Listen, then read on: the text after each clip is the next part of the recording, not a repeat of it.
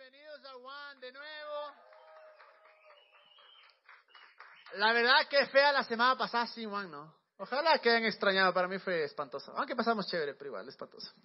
Eh, estamos acá, eh, como sabían, tuvimos, eh, la mezquilla nos dijo que ya no nos podían alquilar, pero, pero aquí el pato, denle un abrazo al pato, por favor, que es, es el dueño del garage que nos ha permitido estar acá. Esperamos que, que no solo sea una vez, pero, pero en verdad lo ves este lugar, ¿no? ¿No les parece?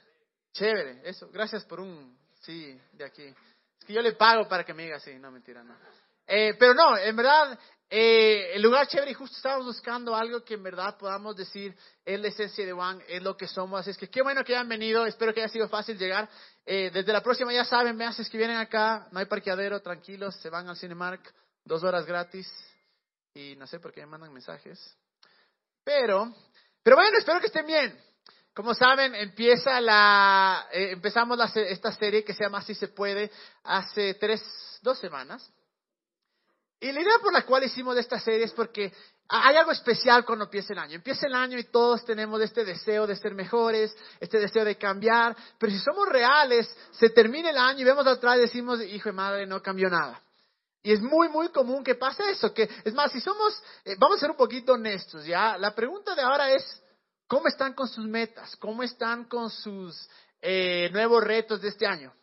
Tal vez algunos dicen, hijo madre, ni, sabes que ni siquiera empecé, otros dicen, bueno, eh, más o menos, excelente a los que están bien. Y la idea justo es esta, la idea es que, que, que lo que nos proponemos en el año eh, nos dure, porque como algo que habíamos hablado, que yo creo que en verdad es, es, es, es algo que muchas veces lo omitimos, que el cambio del 2016 al 2017 simplemente es un segundo. Y no podemos esperar que las cosas cambien así. Que en un segundo las cosas cambien, porque simplemente no cambian. Y yo creo que ahí es donde empieza la frustración, porque pensamos que nuestra vida va a cambiar o que nuestro año va a ser diferente si tan solo cambiamos nuestras acciones. Y sí, obviamente eso es parte de, y nuestras acciones al cambiar nos va a dar mejor resultado. Pero si somos un poco eh, reales, el cambio que tiene que suceder no es necesariamente externamente, sino internamente. Y de eso se trata esta serie. La semana pasada habíamos hablado, de, hace dos semanas habíamos hablado de que, de que sí se puede, de que vamos a encontrar obstáculos, de que no va a ser tan fácil, pero de que en verdad algo tenía que pasar en nosotros. Y es lo que vamos a continuar esta semana, porque a menos que algo en nuestro interior cambie, a menos que nuestra mente no cambie y seamos renovados y nos veamos de una manera diferente, y voy a ir un poco más allá, a menos que lo que creemos cambie, nuestro año va a ser el mismo. Y es lo que sucede siempre. Empezamos un nuevo año con todas las ganas y, hacemos ciertas modificaciones de comportamiento. Entonces este año no fumo, este año no chupo, este año no hago esto y esto. Y, dura por unas tres semanas, cuatro semanas máximo, a veces un mes o este año meto al gimnasio. Pero ¿qué es lo que sucede después? Como la creencia que nosotros tenemos no ha cambiado, en nuestro interior nos seguimos viendo de la misma manera y volvemos a lo que somos realmente en, nuestro corazón. Pero ¿cómo vamos a, querer o cómo vamos a esperar que algo cambie en nosotros, en, la manera que vemos las cosas o en lo que creemos? Si seguimos escuchando lo mismo y una y otra vez, si nos llevamos con las mismas personas que nos dicen lo mismo, si, em, si dejamos, y dije esto la semana pasada, que es algo yo creo que, que en verdad creo que Dios quiere que pongamos atención a esto que muchas veces dejamos que nuestra teología, y, al decir teología me refiero a lo que nosotros eh, nos han enseñado, lo que hemos creído, eh, no necesariamente lo que es, sino mi interpretación de Dios. Muchas veces esa es la misma cosa que nos detiene de cambiar, que le, detiene de cierta manera a Dios de hacer grandes cosas en nuestra vida. Entonces, algo que queremos hacer ahora, eh, a través de esta serie, es que en verdad nuestras, lo que hemos creído, por un momento poner y decir, Dios, sí, he creído esto por tanto tiempo, me han enseñado esto, y tal vez vuelves una vez más a escuchar lo mismo y mismo, y no hay resultados. Si queremos resultados, algo en nosotros eh, realmente tiene que cambiar. Porque nuestra, nuestra, ¿cómo es nuestra vida? Nuestra vida, lo que nos sucede en la vida es el resultado de nuestro comportamiento, ¿no es cierto? Pero nuestro comportamiento en realidad es el resultado de lo que creemos. Es decir, todo lo que yo hago, todas las acciones que yo tomo durante mi día o las decisiones que yo tomo son basadas en lo que yo creo. Por eso hay gente, se han dado muchas veces eh, casos de que hay gente que eh, es gente pobre, y he dicho esto, eh, se gana la lotería y en cuestión de tres, tres meses o, un año pierden todo, y no solo pierden lo que, los millones que habían ganado, sino que incluso terminan más pobres de lo que eran antes, más endeudados. En cambio, tienes del otro lado estos empresarios que siempre tienen esta mentalidad de que pueden salir adelante y, y de repente pierden en un negocio, se van a la bancarrota y en dos, tres años están de nuevo en la cima. ¿Por qué es esto? Por la manera en la que, en la que nos vemos, vemos la vida y cómo nos creemos. Pero la pregunta que tenemos que hacernos algo, especialmente cuando, cuando conocemos de Dios o queremos acercarnos a Dios o, queremos saber más de Dios, es una, una pregunta que yo creo que en verdad va a determinar cómo vivimos, va a determinar nuestro año, va a determinar el resto de nuestra vida, es ¿qué creemos de Dios? Y hay que ser honestos, ¿qué es lo que yo creo de Dios realmente? Porque lamentablemente eh, vino Jesús y dijo, bueno, voy a formar mi iglesia, pero, pero a través del tiempo la gente fue diciendo, no, esto no está bien, entonces me abro mi denominación o mi iglesia o, mi corriente o mi doctrina.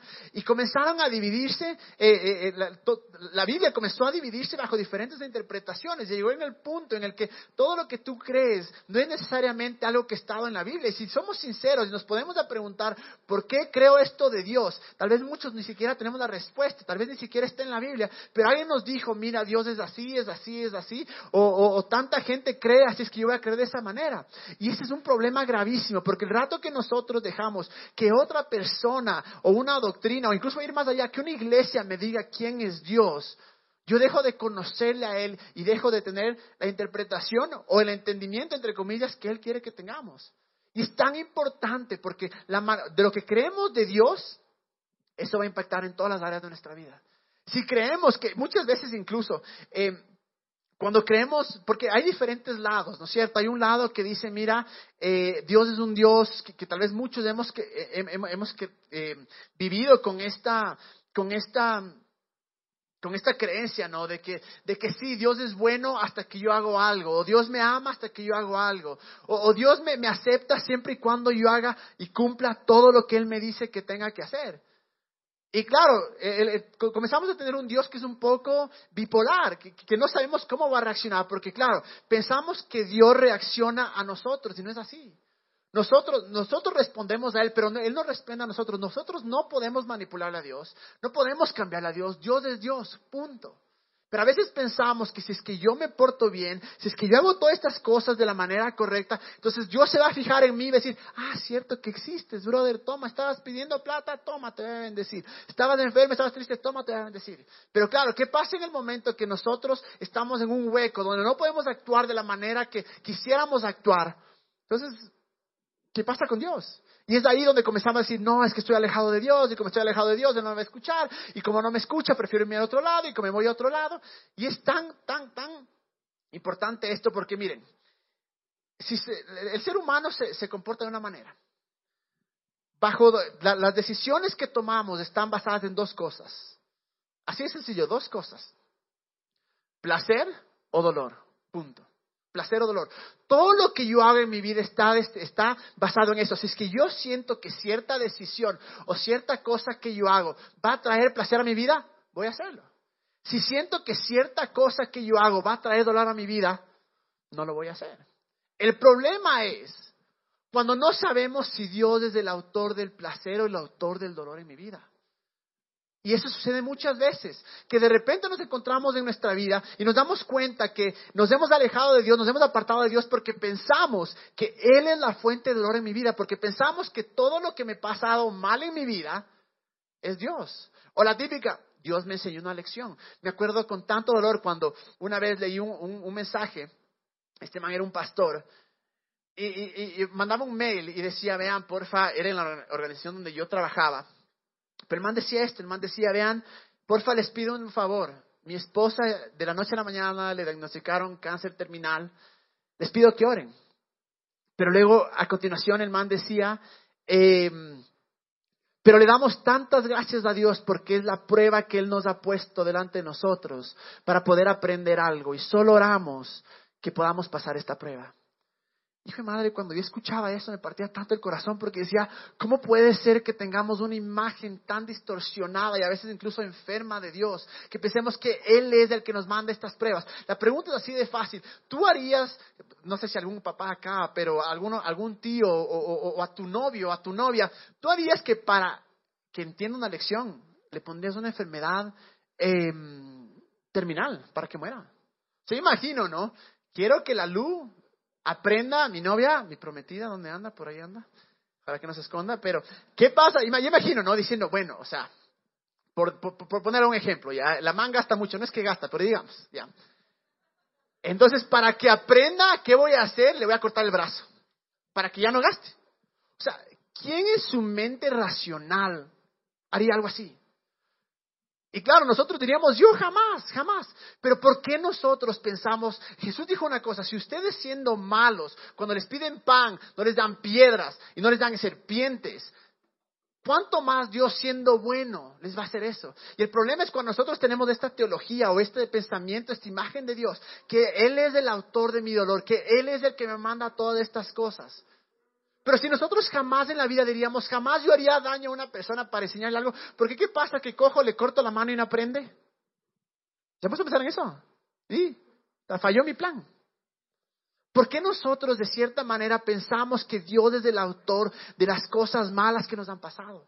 Y es algo que tenemos que completamente renovar nuestra mente, porque si no pensamos que Dios es la fuente de dolor en mi vida, si siento o pienso que Dios es el que me ha mandado todas las cosas que, vemos atrás, y es, muy diferente cuando miras atrás y dices, bueno, la Biblia sí dice que todo obra para bien, pero nunca dice que eso es mandado por Dios, dice que aún en el medio de la tragedia, porque como ya hemos hablado, vivimos en un mundo desastroso, un mundo donde, donde está roto, está corrompido, entonces definitivamente van a suceder cosas malas, no vamos a vivir en un mundo perfecto.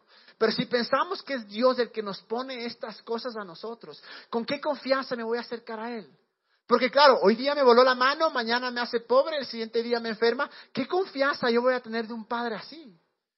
Y ese es el problema, porque comenzamos a pensar que Dios es la fuente de mi dolor y de cierta manera, poco a poco nos vamos alejando y decimos, no, porque si yo me acerco, si yo comienzo a seguirte, si yo comienzo a vivir por ti, me van a pasar esto, esto, esto. Muchas veces tenemos esta idea también eh, completamente errónea de que eh, eh, el, ser, el pasar por dificultades es igual a ser santo o a ser apegado a Dios. Que claro, mientras más sufres, mientras más mal estás, mientras más enfermo, mientras más pobre, mientras más miserable eres, de cierta manera es más espiritual o eres más santo. Y sé que algunas de estas cosas suenan como que, ¿qué? Si quieres aquí primera vez, o vienes poco tiempo y no conoces mucho de Dios, te digo, qué hermoso, que nunca hayas aprendido esto, increíble, nunca aprendas. Pero si es que has aprendido esto durante todo tiempo, si les digo, vean, pucha, es lo más difícil cambiar, pero nos toca que cambiar. Porque si no cambiamos la manera de ver, que tenemos de Dios, si pensamos que Él es el autor de nuestros problemas y el autor del dolor, les garantizo que poco a poco vamos a alejarnos de separarnos, de separarnos.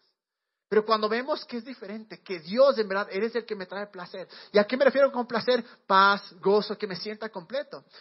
Pero hay una descripción, hay muchas descripciones de Dios, pero hay una descripción que me fascina, que me fascina y es repetida muchísimas veces en la Biblia. Y si hay algo que quisiera que, en este 2017 nos grabemos y le hagamos como que parte de nuestra vida y que cuando nos pasen cosas malas, cuando nos sintamos mal, podamos decir, esto es lo que es Dios. Es este versículo que está en Salmos eh, 34, 8. Dice, prueben y vean que el Señor es bueno, dichosos los que en Él, los que en Él se refugian. Prueben y vean, no sé qué significa yo, Yoda, no sé, pero eh, prueben y vean que el Señor es bueno, dichosos los que en Él se refugian. ¿Quiénes son los que se refugian en Dios? Los que conocen que Él es bueno. Me encanta este, este adjetivo, esta descripción que le da a Dios, que le dice, prueben y vean que el Señor es bueno, porque Dios es realmente bueno. Dios es mucho más bueno de lo que tú te imaginas. Muchísimo, muchísimo más bueno. Yo creo que en el momento que una de nuestras oraciones para este año debe ser esa, debe decir, Dios, quiero la revelación de que eres bueno. Porque una cosa es decir, la Biblia nos habla de dos pensamientos, nos habla de los pensamientos del corazón y los de la mente. La mente es el que nos pasa por aquí, nos sale por acá, que tal vez puedo decir, sí, yo creo esto, pero en realidad no. el pensamiento del corazón del que habla la Biblia, ese es el que habla la Biblia que tenemos que realmente transformar. Es ese que está tan arraigado dentro de nosotros. Es ese pensamiento, esa creencia que nos lleva a actuar. Y, es el nuestras acciones son el resultado de eso. Y ese es justo lo que tenemos que cambiar. Porque en el momento que, que, y es una oración que podemos hacer todos los días, decir, Dios, dame la revelación de tu bondad. Dame la revelación que tú eres bueno. Yo creo que el momento que entendamos esa revelación, revelación, nuestra vida va a cambiar. Vamos a ser muchísimos sanados. Y vamos a poder acercarnos con confianza a Dios. Yo les digo, conozco muchas, muchas personas. Y, y es más, yo fui de ellos, estuve en ese lugar en el que decía, no le puedo entregar todo a Dios, no le puedo entregar toda mi vida, no puedo confiar en Él, no puedo, eh, para muchos, no puedo meterme más en Juan o qué sé yo.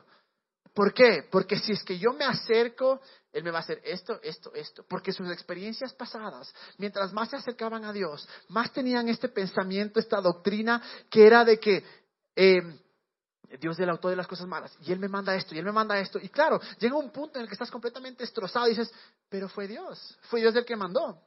Y si entendiéramos esta revelación, yo creo que si en verdad entendiera el mundo, esta revelación, y algo de los, del sueño que tenemos aquí en Juan es eso, es, es cambiar la manera de la que, la gente le ve a Dios.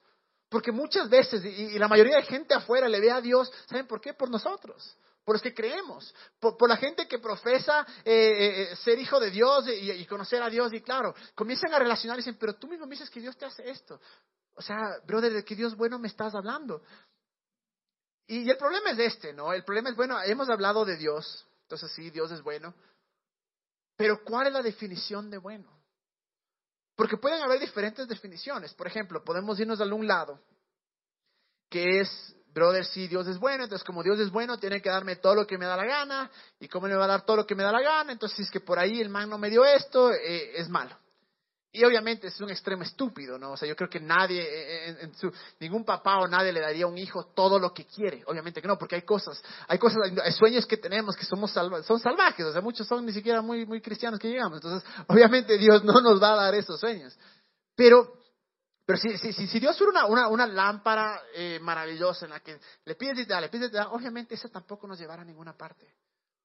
Pero, pero, eso es en un lado, ¿no? Que, que, no es así. Y creo con todo mi corazón que Dios pone deseos en tu corazón y que Él hace que esos deseos sucedan, obviamente. Y la Biblia sí dice, pide de acuerdo a la voluntad de Él. Pero si no conocemos que su voluntad es buena, agradable y perfecta, tal vez nunca vamos a pedir cosas buenas, agradables y perfectas. Tal vez vamos a vivir en un mundo de que, bueno, Dios, tal vez es que podrías darme almuerzo, desayuno y cena. Feliz.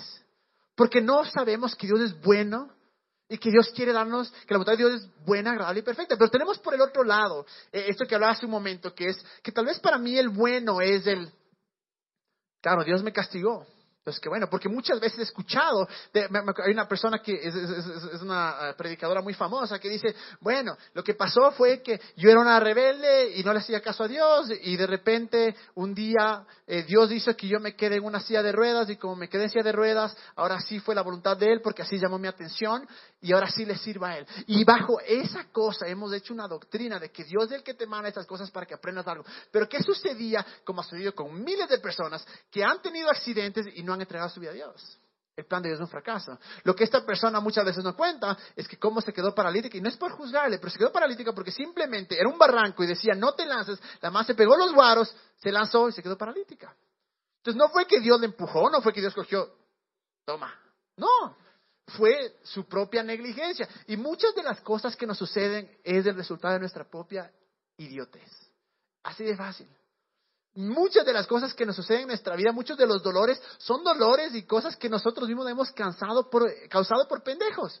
Porque no hemos, tal vez no hemos escuchado a Dios, tal vez no hemos, eh, tenido un poquito de, sentido común. Pero el pensar que es Dios el que te manda todas estas cosas, no es más, volviendo a este tema, jamás, yo tengo sobrinos, jamás se me ocurriría, jamás empezar por la cabeza, coger y decirle, verás, para que no me grites, te voy a quemar vivo. Y así sí vas a aprender. O sea, eh, ¿qué, pasaría eso? Si es, que, si es que, en verdad, yo cojo y el día de mañana viene la policía, le encuentran a mi, a mi sobrino quemado. Qué crudo, ¿no? Ah, pegado ya, le, le pegué. Em, viene y le encuentran, yo me voy preso. O sea, ese rato me voy preso. Porque dirían, brother, estás enfermo. O sea, ¿cómo se te ocurre? Es un niño de cuatro años. Cinco. Pero, ¿Por qué pensamos, claro, si yo digo yo no lo voy a hacer, ¿por qué pensamos que Dios es el que lo hace? ¿Por qué pensamos que Dios es el autor de nuestras cosas? Hablamos de esto la semana pasada, semanas. Dios no está en control de todo. Nunca en la Biblia dice que está en control de todo. Nunca. El pensar que Dios está en control de todo, ¿para qué voy a intentar? ¿Para qué voy a hacer algo? Porque como Él está en control de todo, pues el que me da gana, igual. Eh, es chistoso porque había gente que decía, bueno, y hice estas estupideces, pero bueno, era plan, parte del plan de Dios. Yo decía, brother, dañaste tanta gente, le rompiste el corazón, destruiste a gente. ¿Crees que eso era parte del plan de Dios? Sí, porque me llevó a ser bueno. Entonces, esas cosas que a veces yo no entiendo, pero muchas veces tenemos esa imagen completamente eh, eh, torcida de Dios. Pero miren lo que, la, pregunta es claro, ese, ese, bueno, Dios es bueno, porque una vez más, no es del lado de acá que, claro, que muchas veces la gente dice, no, mira, si tú te acercas a Dios, todo va a ser perfecto, Él te va a ser millonario, te va a hacer esto, esto, esto, no, eso nunca dice. Eh, sí dice que va a suplir nuestras necesidades, sí, sí, sí dice que Él es bueno, pero por otro lado tenemos esto. Pero la, pregunta es, entonces, ¿de dónde, quién es la característica de bueno? ¿O de dónde podemos decir, bueno, Dios es bueno? ¿Qué significa bueno? Y me encanta este versículo. En Juan 14, 9, dice, es Jesús, ¿no? Eh, y dice esto, dice, Jesús respondió, Felipe, he estado con ustedes todo este tiempo y todavía no sabes quién soy. Los que me han visto a mí han visto al Padre. Entonces, ¿cómo me pides que les muestre al Padre? Déjala ahí un ratico porque dice, los que me han visto a mí han visto al Padre. Jesús era el reflejo del Padre. Otra parte dice, yo solo hago lo que veo a mi Padre hacer. Entonces muchas veces nuestra imagen es como que tenemos acá a Dios y acá a Jesús, como que fueran diferentes. Pero Jesús fue tan claro, dijo, brother, ¿cómo quieres que te muestre al Padre? Si estaba con vos, estoy mostrando quién es el Padre. Y es excelente porque nosotros podemos ver la vida de Jesús y decir, ah, eso significa bondad. Eso significa lo que es Dios. Él me está mostrando quién es Dios realmente. Y si somos un poco observadores y vemos la vida de Jesús, ¿qué hizo Jesús? Sanó a todos. Donde quiera que él iba, sanaba. A nadie le dijo, mira, no te mereces. Mira, todavía no has aprendido tu lección, por, lo tanto no puedes ser sano. A nadie le dijo, mira, ¿sabes qué? Eh, has pecado mucho. No, hay parte en la que dice que sí, gente no fue sanada porque no creía. Pero podemos ver la bondad. Y vamos más allá de, de, la sanidad, vamos a ver a la necesidad. Nunca vas a ver a Jesús que vio una necesidad y se hizo loco. O dijo, no, todavía no. El problema es que nosotros hacemos un Dios de nuestra imagen y semejanza y pensamos, porque yo actúo de cierta manera, entonces Dios debe actuar de cierta manera. Y es impresionante porque ah, de las cosas que yo más, eh, yo no soy de las personas que me pongo a, a, pelearme por lo que dice la Biblia y doctrinas, no, porque en verdad me di cuenta que, que no sirve para nada. Pero de los temas en los que más encuentro resistencia de otra gente creyente es eso, de que Dios es bueno de que Dios te quiere sanar, de que Dios quiere, y no, no solo la sanidad física, no de sanar tu corazón, de todo lo que, lo que tú tienes que ser. Y podemos ver en Jesús que Él nunca dio la vuelta al necesitado, nunca se dio la vuelta con el necesitado, nunca. Nunca le dijo, no, pana, brother, vos sí, verás, este man ha pecado mucho, vos, brother, sí, aguántate. Jamás, jamás. Es más, acuérdense que Jesús perdonó a una chica que la ley decía que tenía que ser matada a piedrazos. Ese fue Jesús. Cuando tal vez toda la gente, los religiosos, allá los fariseos, los judíos extremistas, eh, decían, no, este man no se merece, este no, esta man no se merece, hay que matarle. Jesús, que no había pecado, fue el único que hizo eso. Asimismo, Jesús fue el único que se sentó con los pecadores. Se sentó con aquellas personas, por eso eh, me, parece tan chistoso cómo eh, se replica, se, se, replica, se repite eh, la, historia hoy por hoy.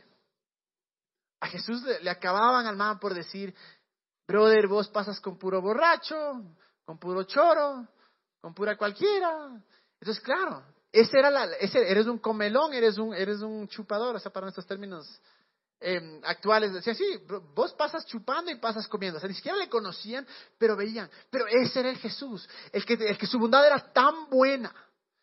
No sé si eso vale esa redundancia, pero él era tan bueno que se metía donde nadie quería estar.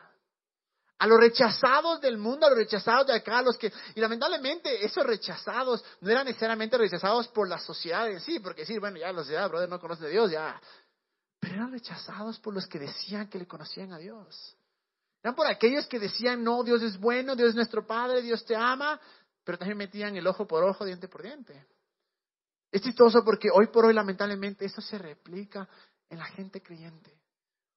Que dice, claro, como yo soy cristiano, católico, evangélico, lo que sea, me siento en un, eh, eh, en un pedestal que puedo acabar a los demás, que puedo juzgarles. Y claro, no, brother, yo con un man que chupa jamás. Pero eso no fue Jesús. Eso es lo hermoso de, la bondad de Jesús, que fue donde la gente no quería ir. Y otra parte que me encanta es que Dios tocaba a los que nadie quería topar. Acuérdense que venían los leprosos hacia Él. La gente salía corriendo y huía, pero Jesús estaba ahí. Y si Jesús estaba ahí, significa que el Padre está ahí, que Dios es bueno.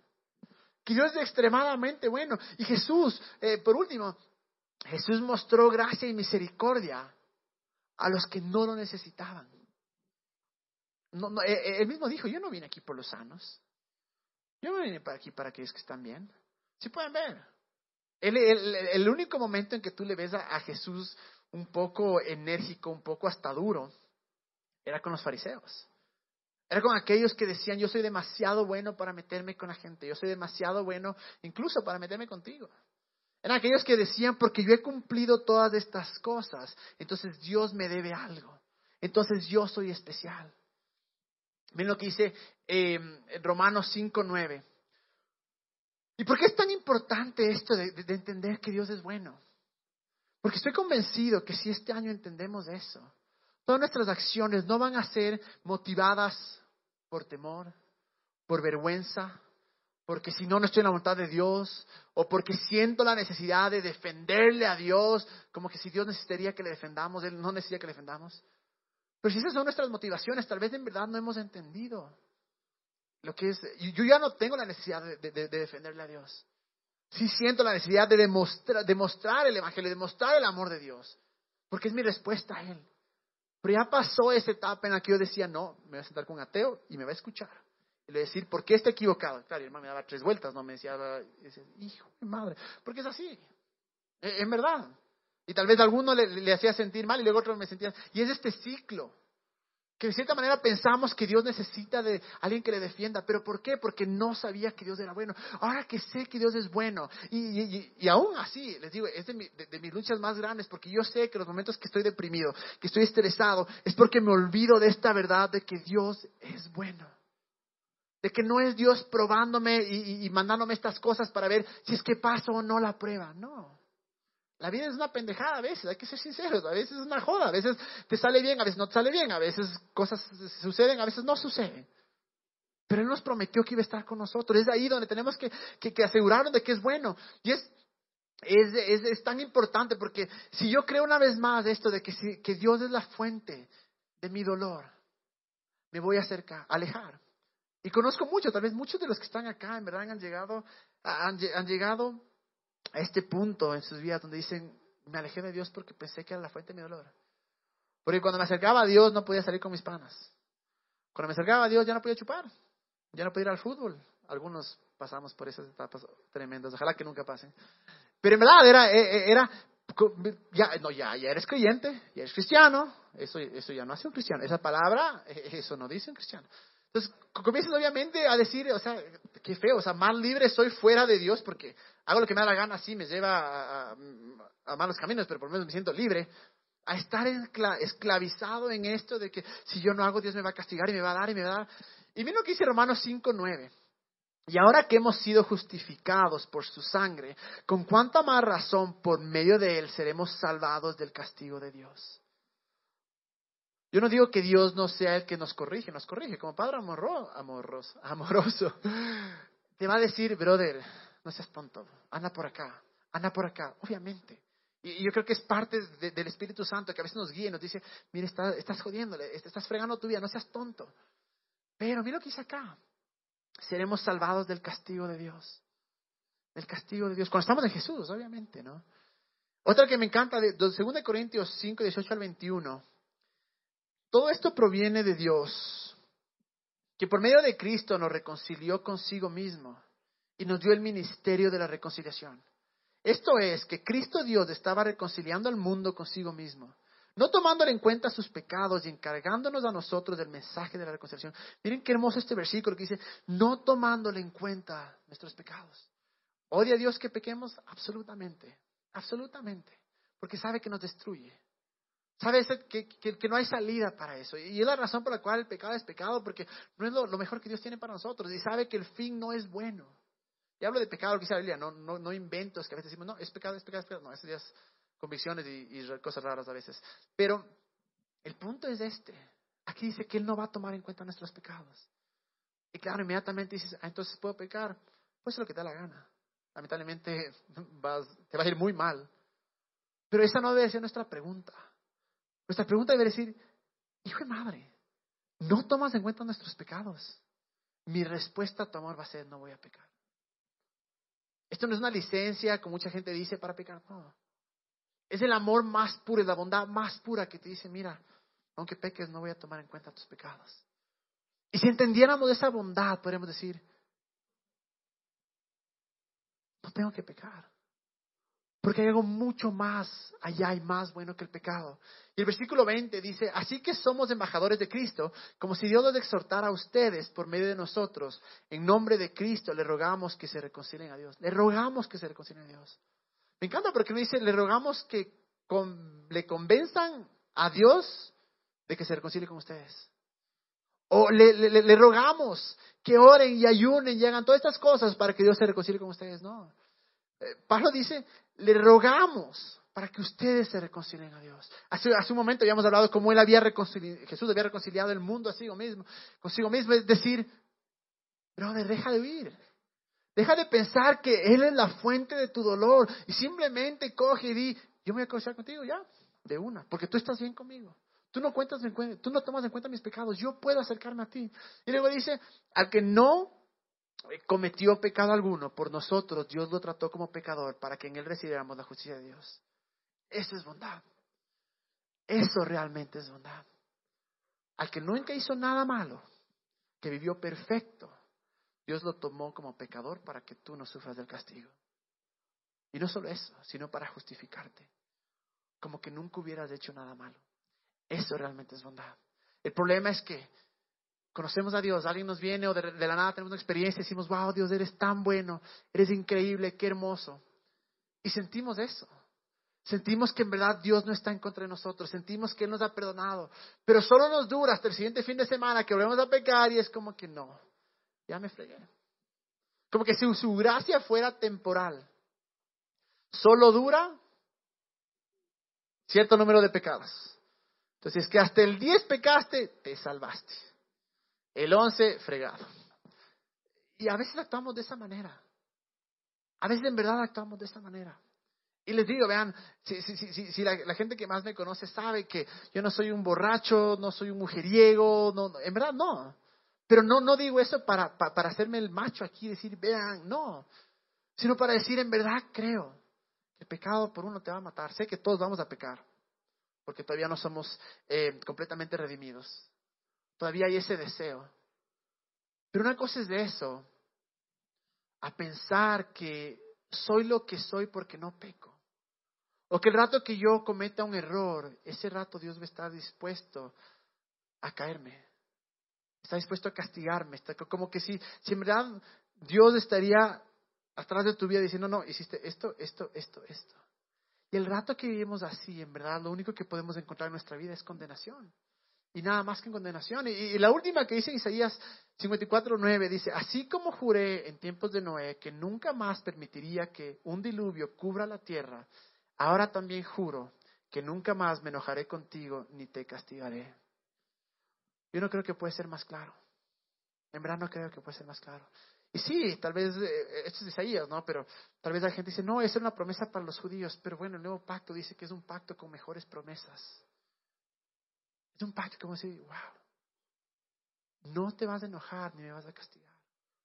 Pero si, si yo dejo que eso me lleve a pecar, en verdad no he entendido la, bondad de Dios. La, ¿Cómo sé que entendí la bondad de Dios cuando esa bondad me lleva a ser diferente? me lleva amar a los demás. Y justo con el, con el Leo, el otro día conversábamos, cómo es impresionante cómo eh, esto del cristianismo se ha reducido a cosas buenas y malas. ¿A qué pecado haces si te pegaste un tabaco, si te pegaste un porro, si te pegaste una chuma, si te pegaste un chico o una chica? Ahí a su imaginación. Em, y se ha resumido a eso. El man decía algo tan cierto, decía, ¿y qué hay sobre el amor a los demás? ¿Qué sobre mostrar verdadero amor a los demás? ¿Qué sobre mostrar amor aun cuando no creen lo que yo creo? Aun cuando no viven como yo quisiera que vivan. Y eso es tan cierto. Porque si yo estoy dispuesto a amar a los otros, aun cuando no viven de la manera que yo vivo, aun cuando no creen lo que yo creo, ¿por qué pensamos que Dios no nos ama aún en estos momentos más duros, más feos? de duda, tal vez de rechazo, tal vez eh, eh, eh momentos en los que decimos, Dios, no quiero saber nada de ti. Cuando a, propósito hacemos estupideces. Y si queremos que este 2017 sea en verdad un año diferente, un año en el que, en el que nuestra vida sea cambiada, sea transformada, voy a pedir que venga la banda. Pero si queremos que nuestro 2017 sea un año diferente, yo creo que esta, esta revelación tiene que haber en nuestra vida de que Dios realmente es bueno, de que Él siempre es bueno y, es, hora de, confiar en Dios con todo nuestro corazón, de, llegar a ese punto de confianza que yo no hago las metas para este año o no hago todos mis sueños sin poner mis ojos en Él. Tal vez es hora de en verdad invitarle a mi vida y decir, Dios eres bueno, confío en ti, tú no eres el autor del mal en mi vida, tú eres el autor del bien en mi vida. Entonces por eso puedo confiar en ti. Dios es bueno con nosotros no porque tú seas bueno, no porque tú cumplas todas las reglas, todas las leyes, todas las normas, no. Dios es bueno con nosotros porque Él es bueno. Punto. Y el Evangelio y, la muerte de Jesús y lo que predicamos es bueno no porque seamos buenos nosotros, sino porque Dios es bueno. Y como Él es bueno, Él irradia bondad. Él es bueno. Es bueno es realmente bueno. Es mucho más bueno de lo que nos imaginamos. Muchísimo más bueno que, que, que, jamás nos vamos a imaginar. Él es más bueno de lo que jamás siquiera podamos entender, porque tal vez si entendiéramos lo bueno que es, no estaríamos acá. Tal vez nos va a tocar llevar al cielo para poder decir, wow, realmente, realmente es bueno.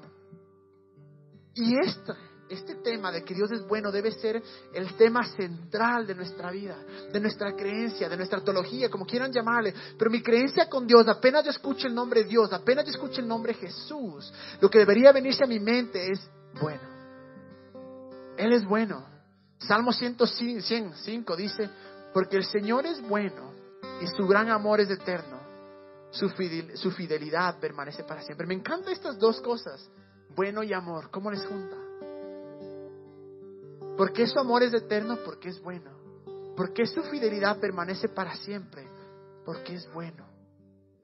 Porque es bueno. ¿Y qué es lo que nos va a hacer cambiar? ¿Qué es lo que nos va a hacer diferente en este 2017? La bondad de Dios. Muchas veces me decían, pero es que Dios te va a castigar y te va a hacer esto porque eso sí te va a hacer transformar. Sí, a veces había cosas que pasaban que sí, hijo de madre, qué miedo. Una vez casi me roban por estar medio borrachín. Dije, hijo de madre, Dios me mandó, pero claro, se me pasó el chuchaqui, me compré otro teléfono, ya. Seguía chupando, pues, porque eso no te transforma. Eso no te cambia. Miren lo que dice en Romanos 2.4. ¿No ves que desprecias las riquezas de la bondad de Dios, de su tolerancia? Y de su paciencia al no reconocer que su bondad quiere llevarte al arrepentimiento. Desprecias la riqueza de la bondad de Dios, la tolerancia y su paciencia, cuando no te das cuenta que lo único que nos lleva al arrepentimiento es la bondad de Dios. Lo único que nos puede hacer diferentes en esta vida y puede hacer que este año 2017 sea completamente diferente a los demás es la bondad de Dios.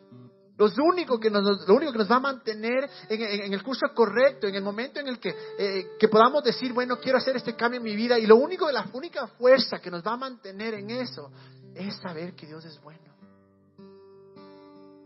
¿Van a encontrar dificultades este año?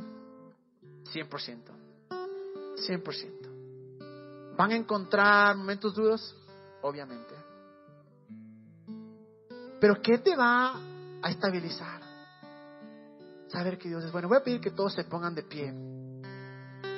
Porque quiero orar por dos cosas. La una quiero orar porque quiero en verdad que de cierta manera recibamos esta revelación de que Dios es bueno. Quiero que en verdad nuestros, nuestros la, Biblia habla de los ojos de nuestro corazón, de nuestro entendimiento, que en verdad sea de cierta manera el punto que decimos Dios es bueno, eres bueno, yo soy malo, no valgo para nada, pero soy, pero tú eres bueno. No importa si estás aquí, crees o no crees en Dios, Él no deja de ser bueno. Le sigas o no le sigas, Él no deja de ser bueno. Le ames o no le ames, Él no deja de ser bueno. Eso es lo increíble. Porque si tan solo abrimos nuestra puerta y decimos, bueno, quiero esa bondad en mi vida. Si dicen que es tan bueno, a ver, haz algo en mí. Y quiero hablar a, esa es la, una, pero la otra hay un versículo que dice, Filipenses 1.6. Les prometo que es el último versículo porque ya no tengo más. Ya no me sé más. Eh, quiero hablarles a aquellas personas, y es donde estoy yo. Algo que me encanta a mí es, ser honesto. Es cuando estás en ese punto de tu vida que dices, he hecho lo que he tenido que hacer. O creo que he hecho lo que he tenido que hacer. Si he fallado, he metido la pata, he hecho estupideces, sí. Pero siento que te he seguido. Siento que he hecho lo que tu voluntad dice. Siento que he estado en este camino haciendo lo que, después de orar y, te, te he seguido y te he buscado pero me siento hecho pedazos. Siento que me has abandonado. Siento que tu bondad se ha ido. Para mí es el punto donde estoy ahora, cuando tengo que ser real y decirle, Dios, ¿cómo puede ser que empezamos con Juan, que es algo que nos encanta y que gente está siendo transformada y de repente, chao, tal vez buscarán donde se reúnen? O, cuando comienza a decir, Dios, pero he hecho esto y alcanzado esto. Y, y, no, no, no, digo de la manera de comprar la bendición de Dios, ¿me entienden? Pero sí de la manera en la que dices, te he seguido, te he buscado, te he puesto primero en mi vida y, y ¿dónde están los resultados? Y quiero hablar por estos también, este tipo de personas también, porque es el momento en el que tienes que decir, o Dios es bueno o no es bueno. Y si Él es bueno, no se ha olvidado de mí. Filipenses 1.6 dice, y estoy seguro de que Dios, acuérdense que leímos que Dios es bueno, ¿no? De que el buen Dios, de que Dios que es bueno, quien comenzó la buena obra en ustedes la continuará hasta que quede completamente terminada el día que Cristo Jesús vuelva. Aquel que comenzó la obra en ustedes continuará hasta que quede completamente terminada el día que Cristo Jesús vuelva. Dios no ha cambiado. Ese plan, ese sueño que Dios puso sobre tu vida no ha cambiado. Tal vez estás en un hueco y dices, ¿cómo puede ser? Tomé este trabajo que parecía que iba a ser excelente y está hecho una desgracia. No te da todavía tarea. Porque Dios sigue siendo bueno. Porque aun cuando no lo veas, aun cuando parezca que Dios se ha alejado, Él no se ha alejado. Pero Él está ahí, la promesa está ahí que dice que ah, eh, aquel que comenzó esa obra en nosotros, aquel que nos puso, que nos encaminó, aquel que nos salvó, Él mismo va a ser el que termina la obra en nosotros. Pero ¿cómo hacemos para no tirar la toalla y para no bajar los brazos y decir, ya son cuatro años, cinco años, sigo soltero, sigo soltera, sigo pobre, sigo enfermo? ¿Cómo hacer? Decir, Dios eres bueno. Dios eres bueno. Eres bueno. No sé qué hay al otro lado. No sé, después de este tiempo, qué hay al otro lado de Juan. No sé. Pero confío que es algo bueno. No sé qué hay al otro lado de, los problemas que tienes financieros, emocionales, de salud, eh, familiares, no sé. Pero sé que Él sigue siendo bueno. Y si tan solo este 2017 nos enfocamos en que nuestra mentalidad, nuestra creencia de Dios sea que Dios es bueno. Dios es bueno. Estoy seguro que nos va a ir bien. No digo todo va a estar bien, pero nos va a mantener. Aún si es que llegamos al 2017, el 31 de diciembre decimos, qué mal año, pésimo. Igual podremos decir, Dios sigue siendo bueno. Y tengo 2018, tengo 2019. Porque no se olviden que una obra maestra no se hace de la noche a la mañana. Una obra maestra no se hace cada vez que la rompes y la empiezas, la rompes y la empiezas. No. Los que has vivido hasta ahora te ha formado como persona. Sí han habido errores, sí hay cosas que dices, no quiero, que bruto de gana hice esto, sí. Pero Dios sigue formando esa obra maestra en ti. Dios no se ha olvidado de ti. Va a pedir que cierren sus ojos. Vamos a orar. Padre, te doy gracias por los que están acá. Te doy gracias, Dios, porque yo oro, Señor, una revelación sobrenatural de que tú eres bueno. De que tú eres bueno, a pesar de que soy malo, a pesar de que somos malos, que somos una desgracia a veces, tú sigues siendo bueno, a pesar de que nuestras circunstancias, nuestra situación es un desastre. Tú sigues siendo bueno. Padre, yo oro, Señor. Tu palabra dice, pedid y se os dará. Esta noche, Dios, te pedimos una revelación de tu bondad. De que eres realmente bueno, de que nuestra vida está en tus manos. Yo oro, Señor, por todos aquellos que están a punto de botar la toalla, a punto, todos aquellos que se cuestionan si están en tu voluntad o no, todos aquellos que, que en verdad han estado estresados o que han estado tan bajoneados que han querido renunciar, que han querido, eh, incluso han dudado de si eres bueno, han dudado de que si eres real. Yo oro, Padre, que este versículo esté tan profundo en sus corazones que aquel que empezó la buena obra es fiel y justo para terminarla. Oro, Señor, por nuevas fuerzas, Padre. Y oro, Señor, que el 2017 sea un año que aun si es que nada sucede, que podamos terminar diciendo, Dios, eres bueno. Dios, eres bueno. Dios, eres bueno. En el nombre de Jesús, Señor. Y mientras adoramos, por algo hacemos la adoración, porque es el momento en el que le puedes decir, Dios, eres bueno. Está hecho pedazos, pero eres bueno. Mi vida un desastre, pero eres bueno. Y mientras vamos a adorar ahora, a veces toma fe. A veces, eh, no te digo que por lo que hablamos tu, tu mente cambió, no. Tal vez algunos sí, tal vez otros es un proceso mucho más largo. Pero aunque sea en fe, adorémosle. Aunque sea en fe, digamos, Dios eres bueno.